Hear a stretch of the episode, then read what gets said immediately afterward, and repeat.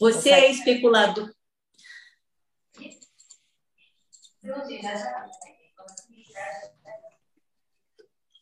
Você é especulador ou investidor? Saiba jogar o jogo certo. Boa tarde, eu sou a Meg Magda Portugal, sócia fundadora da Portugal Investimentos. Alguns de vocês pensam que nós do mercado financeiro somos completamente racionais e embasamos nossas decisões de investimentos em dados práticos e matemáticos. Outros acham que o mercado financeiro é um verdadeiro cassino, onde jogadas podem gerar lucros estratosféricos ou perdas totais. Para conversar sobre esse assunto, eu trouxe aqui hoje dois craques Alberto Dueck, formado em administração de empresas pela FGV, com MBA em Harvard, Alberto Dueck trabalhou com gestão de ativos em bancos e corretoras renomadas, como Safra, HSBC Câmbio, Souza Barros e outros. Colaborou também para Valor Investimentos e acabou aprendendo como corrigir seus erros de raciocínio e aumentar suas chances de sucesso no longo prazo. Seu currículo pessoal inclui grandes vitórias em torneios de pôquer.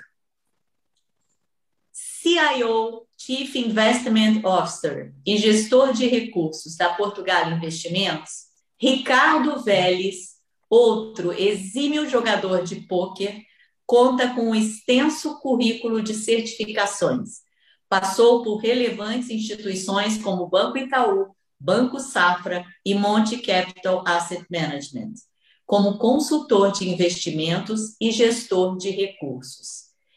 Obrigada, Alberto e Ricardo, por estarem aqui conosco para nos ajudar a descobrir se somos investidores ou jogadores.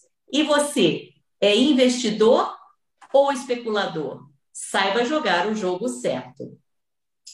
Nós trouxemos aqui para vocês um pedacinho de uma página do Twitter e do Instagram que se chama Faria Lima Elevator. Faria Lima Elevator, para quem não conhece o mercado financeiro aqui em São Paulo, a Avenida Faria Lima tem, na, na sua maioria, bancos, instituições financeiras e gestoras, como a Portugal Investimentos, que também gravita em volta da Faria Lima. E essa página ela foi criada por pessoas do mercado financeiro para fazer graça e rir do mercado financeiro. Vamos dizer o que, vamos ver o que, que o Faria Lima Elevator tem para dizer sobre os traders.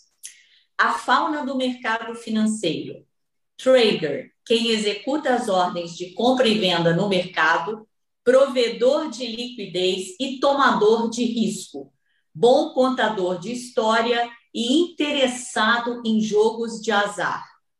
E aí, Alberto, começando com você, é boa essa definição de trader? Você se encaixa nela? Olha, a definição é boa. Eu, pessoalmente, me encaixo um pouco nela. Eu já fui um trader, é, muito mais trader no passado. Depois eu passei para outras coisas. A gente precisa de uma certa energia também para ser trader. E, e, é verdade, é verdade. O trader ele costuma contar histórias, costuma ouvir histórias, ele, ele sabe executar ordens. Eu fui da primeira turma de operadores da BMF, quando ela foi criada em 86. Então eu gostava de ser operador. É operador de mesa também. Mas hoje eu acho que eu sou muito mais um gestor que um operador. E é verdade, ele, um, um trader gosta de, dos jogos de azar. Mas veja, não é que ele gosta dos jogos de azar é, o, o, jogo de azar, o jogo de acaso, ele é a origem de muitas regras e leis de probabilidades. Foi aí que os grandes gênios das probabilidades, como Pascal, Fermat, Cardano, eh, os grandes matemáticos, começaram assim descobrindo as probabilidades através dos jogos. Então era era é, é, existe uma identidade entre os operadores e, e os e os que gostam de jogos, porque os jogos são a origem das probabilidades realmente. Com certeza. E Rick, Ricardo, é, eu li no estudo que altos níveis de testosterona e cortisol, que são hormônios ligados à masculinidade e à tomada de risco, mas que também provocam calvície e barriguinha nos homens, eles estão presentes na maioria dos traders e gestores de portfólio. Você concorda com essa afirmação? Você se encaixa nela ou você acha que é mais um estereótipo de mercado financeiro? Eu acho que faz parte do, do jogo, né? É, mas por enquanto não. Mas o longo prazo é inevitável para todo mundo que trabalha no ambiente de estresse e, e, precisa entregar resultado. Então, o, a orientação é manter a rotina de exercício, de alimentação, ter uma, uma vida saudável e ter também é, uma rotina saudável com família e não pensar somente no, no curto prazo do mercado. Equilíbrio, né? Equilíbrio, exatamente. Legal. E Alberto, me conta uma coisa, falando de equilíbrio e emoções, numa tomada de decisão, como saber qual lado, o racional ou emocional, deve ser levado mais em conta? Você pode contar um caso para a gente de quando o seu emocional tomou conta e você acertou, e quando errou também, se possível? Olha, hum, tem, tem muitos, né? Tem que escolher um aí, né? é, eu, eu vou dizer uma coisa. Eu cometi no passado um dos maiores erros que a gente pode cometer quando trabalha com, com posições. É, a expressão é: eu, eu me apaixonei por minha posição. Então, eu tinha uma posição que eu tinha tanta certeza que ela estava correta, que ela era a melhor possível, que eu, que eu me recusava assim é, a qualquer argumentação contrária. Isso aconteceu na época das, das empresas .com, né, que você, uhum. você lembra, no início claro. do século. Nós tivemos a explosão dessas, dessas, dessas empresas e eu tinha absoluta certeza que o Nasdaq estava super avaliado, que ele estava absurdamente... Uh, enfim, uh, especulado que era impossível que ele se mantivesse naquele ponto, e eu comecei a vender o Nasdaq. Então, eu comprava opção de venda do, do, do QQQ, que é um proxy do Nasdaq, eu, eu vendia. Aparecia Nasdaq, eu vendia, era comigo mesmo, eu vendia. E subia, eu vendia mais, e subia, eu vendia mais. Eu tinha absoluta certeza. E não tinha colocado nenhum tipo de, de, de, de parâmetro ali, porque eu falava, não, uma hora vai cair. E, infelizmente, é, ele demorou para cair e eu acabei perdendo tudo que eu tinha investido naquilo lá. Eu exagerei, inclusive, porque eu estava com tanta certeza. Eu estava basicamente cego pela emoção. Então, isso foi um, uma das minhas grandes perdas. É, é, o Nasdaq caiu três meses depois de eu liquidar a posição. Você vê uma coisa, teria perdido até muito mais. E aí, te, o contrário, eu te digo, que onde eu segui a emoção foi justamente na véspera da pandemia assim que, o, assim que houve a primeira notícia do vírus na China, que trancaram 40 milhões de pessoas em casa, me deu uma sensação de medo. Eu, eu falei, isso aqui vai dar. Isso aí é um problema sério. Eu até falei para as pessoas que diziam, não, que nada. Isso aí, já já o pessoal descobre. Eu falei, não, 40 milhões de pessoas trancadas. Eu com minhas leituras de ficção científica também, né, achando que vinha uma epidemia eh, de proporções absurdas e tal. Liguei para os meus clientes todos, eu falei: olha, eu estou me sentindo muito mal, nós estamos com lucro na carteira, não custa nada a gente zerar, vamos sentar no dinheiro, vamos contar quanto a gente tem e, e vamos liquidar. E recomendei a liquidação de toda a carteira. Não foi uma coisa que eu te diria racional, foi muito mais emocional. Mesmo naquela época, ninguém achava que ia ser uma coisa tão Sim. ruim. Fevereiro, não. Fevereiro, é. houve casos é. de quem comprou de quem até pois aumentou é. a posição. Uhum. E eu vendi, se você olhar, a primeira notícia que houve do, do, do vírus na época, foi esse final de janeiro, é, onde, uhum. a, onde a China trancou o pessoal, trancou 40 milhões de pessoas. Aí eu falei, quer saber? Vamos liquidar. É, é verdade, eu podia ter vendido até mais caro depois, mas ainda bem que eu saí. Sem e dúvida. isso eu diria que foi um, foi um ganho, porque dormimos bem durante alguns meses, até refazer as posições. Sim. Eu não comprei na, na mínima, isso eu não comprei. Uhum. Comprei um pouco mais tarde. Mas pelo menos dormimos bem, todo mundo dormiu é, bem. Sem dúvida. Foi a sua intuição, regida é. pela emoção. Uhum. Provavelmente. Com certeza. Agora vamos lá, Aninha, mostra aí para gente o que, que o Faria Elevator tem a dizer sobre os gestores, porque tanto o Alberto quanto o Ricardo não são mais traders, eles hoje são gestores. Vamos lá, gente. Gestor de portfólios, uma das profissões mais cobiçadas do mercado. Figura mitológica e de alta especialização em construção de carteiras de investimentos, amante do risco e das planilhas. Contudo, raramente coloca a mão na massa, faz muitas reuniões e tem opinião sobre tudo. Vou começar com o Ricardo. Ricardo, brincadeiras à parte, a realização de bons investimentos demanda uma grande dose de racionalidade. Entretanto, as influências emocionais e inconscientes, como o Alberto acabou de relatar, estão sempre lá e às vezes pode ficar difícil para o gestor. Como você faz para manter o equilíbrio, além de não colocar a mão na massa? Oh, só para explicar, coloco muito a mão na massa. Precisa colocar bastante, bastante mercado. É, é, realmente necessário ter um, uma, um nível de estudo, tanto das empresas como também no mercado, muito forte. Então, estudar muito o mercado, os movimentos dos bancos centrais, que, que atualmente têm influenciado bastante na, na liquidez da economia, é, os movimentos recentes do Banco Central americano têm é, realmente influenciado muito o mercado. Então, estudar tudo isso para ter uma, uma certeza do que você está fazendo. É claro que depois de estudar bastante, os seus movimentos acabam ficando muito instintivos.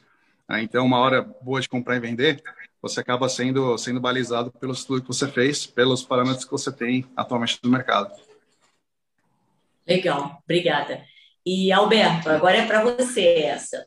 Qual Olha, conselho que você daria para, vamos lá, dois casos. Um, aquelas pessoas muito avessas ao risco de alguns produtos financeiros, como a renda variável, ações. E dois, do outro lado da balança, para aquele amigo que decidiu investir toda a poupança, fruto de uma vida de trabalho, em criptomoedas. Qual o conselho que você daria para esses dois? Olha, a pergunta é difícil, né? É óbvio, eu concordo com o Ricardo, o, o, o gestor tem que ter resposta para tudo. E, e, e, normalmente a gente faz sempre trabalho para isso. Eu lembro de um, de um, de um banqueiro para quem eu trabalhei uma vez, é, para quem eu recomendei não comprar e não vender um determinado papel, ele falou: você não entende nada, porque você tem que saber comprar e vender qualquer coisa. Né? Bom, é, eu te digo o seguinte: a, a, a, todas as pessoas têm uma equação de risco-retorno na cabeça. Todas as pessoas têm um nível de preferência de risco.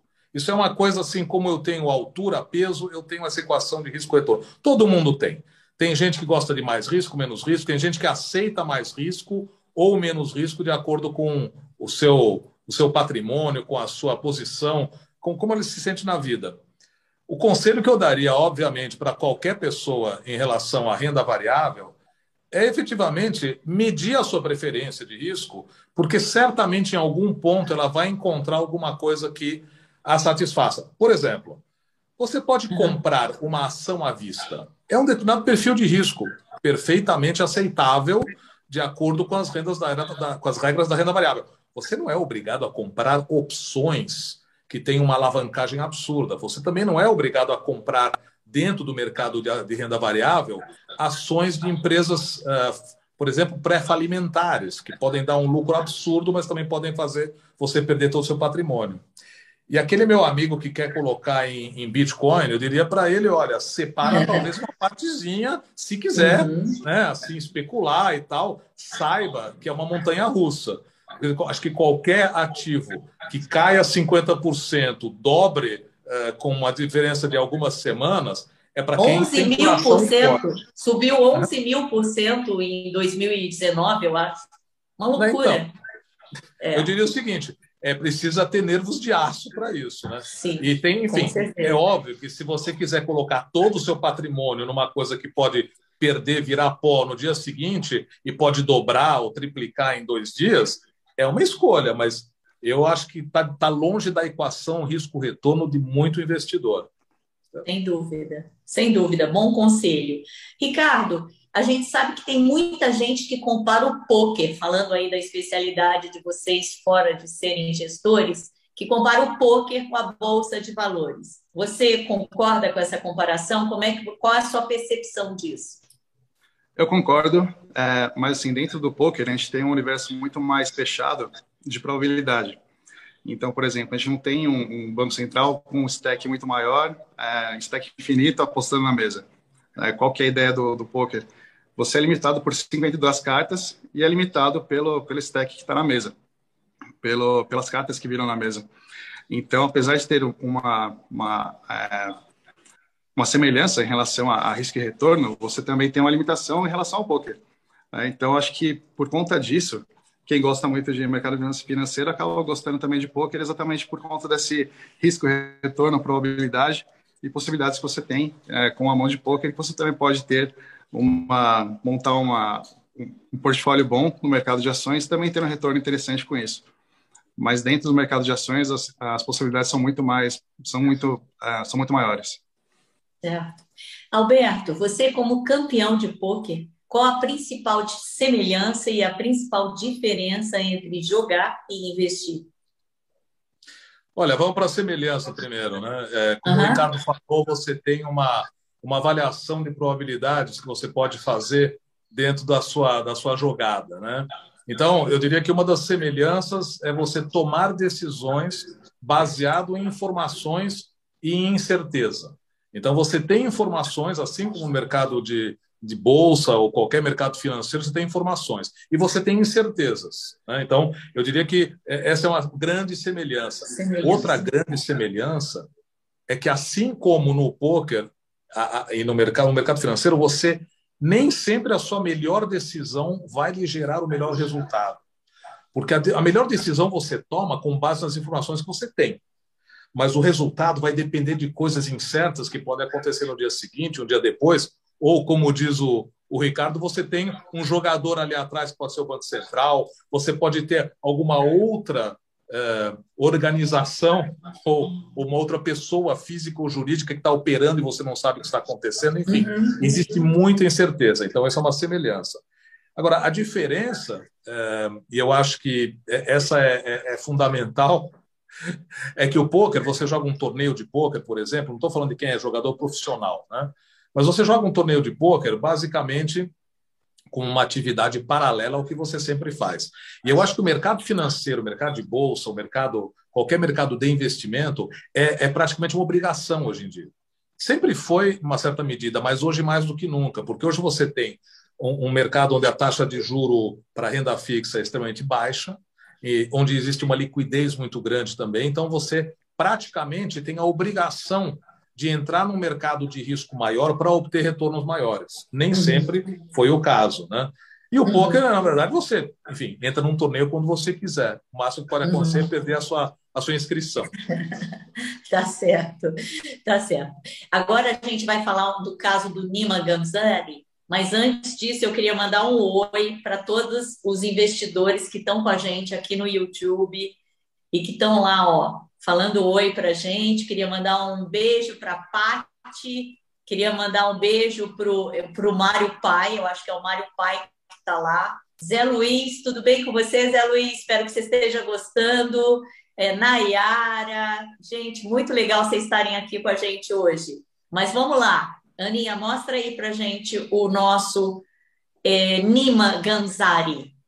Gente, vou contar a história desse iraniano. O Nima Gansari, ele tem 35 anos, é iraniano e acabou de abrir capital da sua startup, a Blend Labs, na Bolsa de Nova York, esse mês, transformando seu esforço de anos num negócio avaliado em quase 4 bilhões de dólares.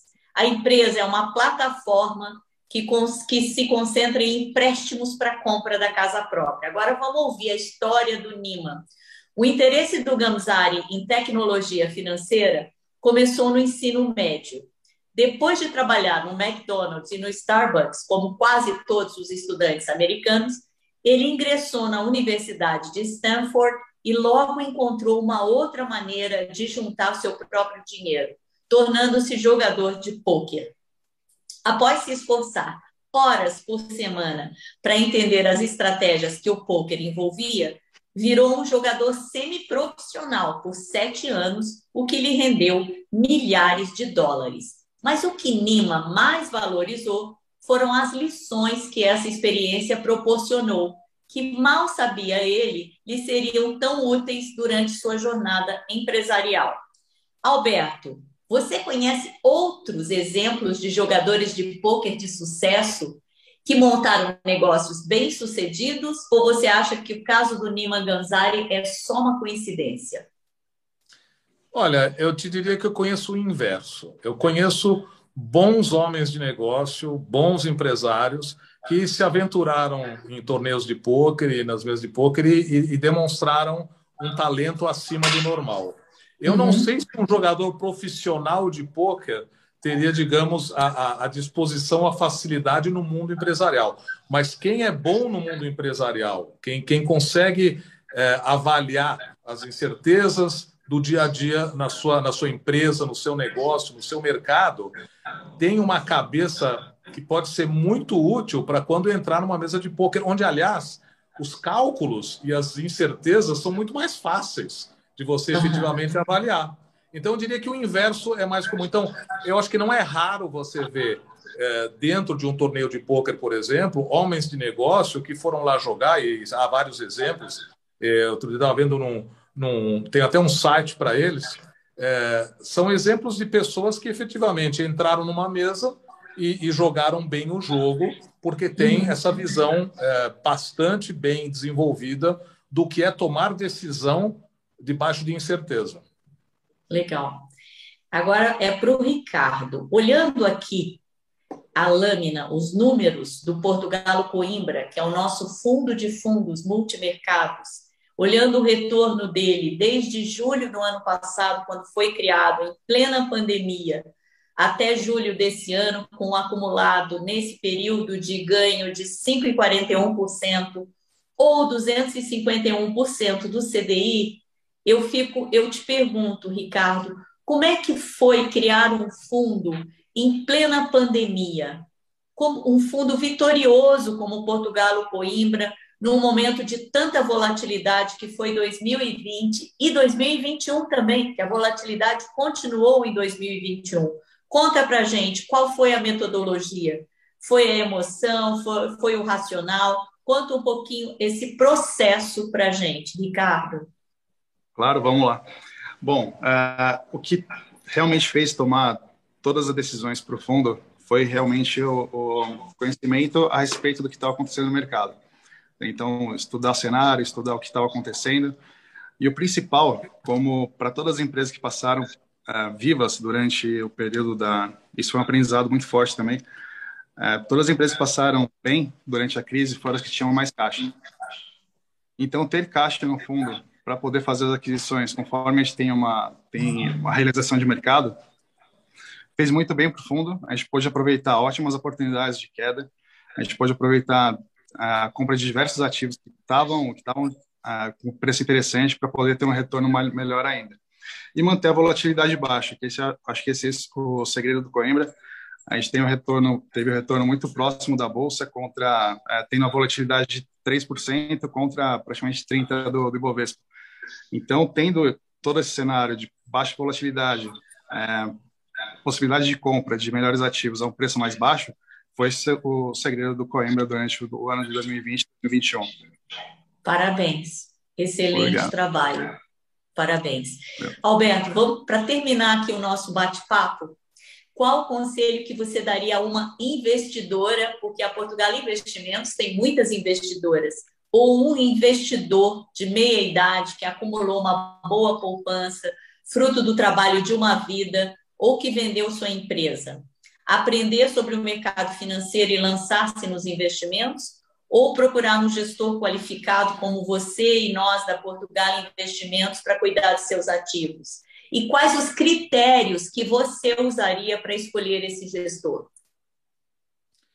Bom, primeiro eu acho que uma coisa não é não é independente da outra. Eu acho que assim a gente deveria ao mesmo tempo recomendar uh, estudar e aprender e se informar sobre o mercado, acho que é fundamental, uhum. e ao mesmo tempo também conversar com quem é profissional na área. Então, eu acho que os dois são bastante importantes. Mas a, o primeiro conselho que eu daria é para cada um de vocês: é, olha, tentem se conhecer, saber o que é que realmente faz com que vocês durmam bem à noite. Tem gente que dorme bem só com dinheiro na renda fixa. E fala, olha, se sair da uhum. renda fixa já vai ter problemas. E tem gente que dorme mal com dinheiro na renda fixa, quer ganhar o máximo possível. Abre o jornal para ver o que deixou de ganhar. Né? O FOMO, né, que eles chamam Fear of Missing Out, que se traduziria como medo de perder o bonde, talvez a gente faça a sigla MPB por aqui. Mas, enfim, o medo de perder o bonde para certas pessoas é muito grande. Então, eles falam: eu quero estar no melhor negócio possível, eu quero comprar Bitcoin, eu quero comprar ações mais arriscadas para ganhar mais. Saiba qual o seu perfil de risco-retorno. Saiba qual a, a, a, a, carteira que vai fazer com que você durma direito. Isso é a primeira, a primeira coisa, ou seja, entender, a, se autoconhecer para saber exatamente qual é o risco aceitável e o retorno desejado.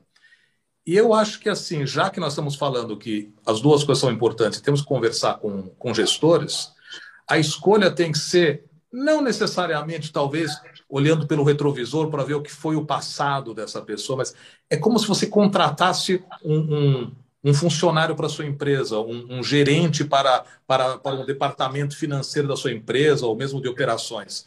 Você tem que conhecer as pessoas que estão envolvidas com essa gestão. E, e, o perfil dessas pessoas tem que se coadunar com o seu, você tem que eh, sentir algum tipo de identificação com isso. Ah, e isso é emoção. E isso Hã? é emoção. Isso vai os não dois. razão. Uhum. Os dois, eu acho que nessas horas a gente é os dois. E eu acho que uhum. uma das coisas que a gente descobre é que é muito difícil não ser uma coisa ou outra. A gente normalmente é essa soma. Por exemplo, é óbvio que você vai olhar para alguém que esteja bem sucedido, você vai fazer umas contas. Será que essas pessoas são bem sucedidas? Isso é racional. Né? Por outro lado, você vai ver, mas essa pessoa está, digamos, na minha sintonia? Será que nós estamos no mesmo comprimento de onda em relação a atividades de risco? Será que essa pessoa vai me ouvir quando eu falar? Será que essa pessoa eu vou ouvir quando ela falar? Então, tudo isso faz parte. A interação com o gestor é fundamental. Eu, eu acredito muito nisso. Uma das coisas que mais faz falta uh, na gestão normalmente é essa interação e essa identificação. Então, eu procuraria muito por esse lado. Legal. E agora, Ricardo, como todo jogador de pôquer esconde uma carta para o final, e estamos chegando no final, qual a carta que você tem para mostrar para a gente agora? Ricardo, primeiro. Quer Bom, falar sobre é... o campeonato? deixar um convite aí para o Alberto. No final do ano, a gente tem a, a proposta de termos um campeonato beneficente, com metade da premiação doada, é, junto com as inscrições para uma instituição de caridade. E assim que a gente definir data e local, a gente vai divulgar para os amigos e clientes e vamos fazer essa festa aí, jogar um pouco, se divertir um pouco. Legal. E Alberto, qual a carta que você guardou aí para mostrar para todo mundo que está com a gente aqui? Olha, o meu, o meu grande orgulho, na verdade, né, que a, a, eu diria que foi a minha maior vitória até agora, do ponto de vista do, da qualidade, é, é, é esse, esse troféu de campeão Uau. paulista, de uma, de uma das etapas do Campeonato Paulista de Bacana, que, na verdade, parabéns. Assim, é, não é, não é como o campeonato mundial, onde vão milhares de, Muito bom. de, de participantes, mas é um dos campeonatos de um dos torneios de maior prestígio uh, aqui no Brasil, inclusive em São Paulo. Ele é, ele é considerado um dos troféus mais, mais uh, de maior status, vamos dizer. Então, eu tenho, eu tenho troféu muito orgulho dele. Muito bom, parabéns. E eu queria agradecer você e ao Ricardo. Eu já aprendi. Eu não sou uma especuladora, eu sou uma investidora. Vocês me ajudaram a chegar a essa conclusão que eu sou, acima de tudo, uma investidora. Esperamos você, então, no final do ano, no torneio de pôquer, com metade da renda revertida aí para uma instituição de caridade. E nós vamos convidar também nossos clientes e amigos para participar. Quem sabe a gente descobre um outro campeão no meio aí. Muito obrigado. Muito obrigada Bom. pela participação. Obrigada, Ricardo. Obrigada e uma boa noite agora. Imagina, né? sempre um prazer. Quase de noite para todo mundo. Valeu, gente. Valeu todo Obrigado. mundo que está aí. Valeu. Valeu. Tchau, tchau. Tchau. Obrigada, obrigada a todos.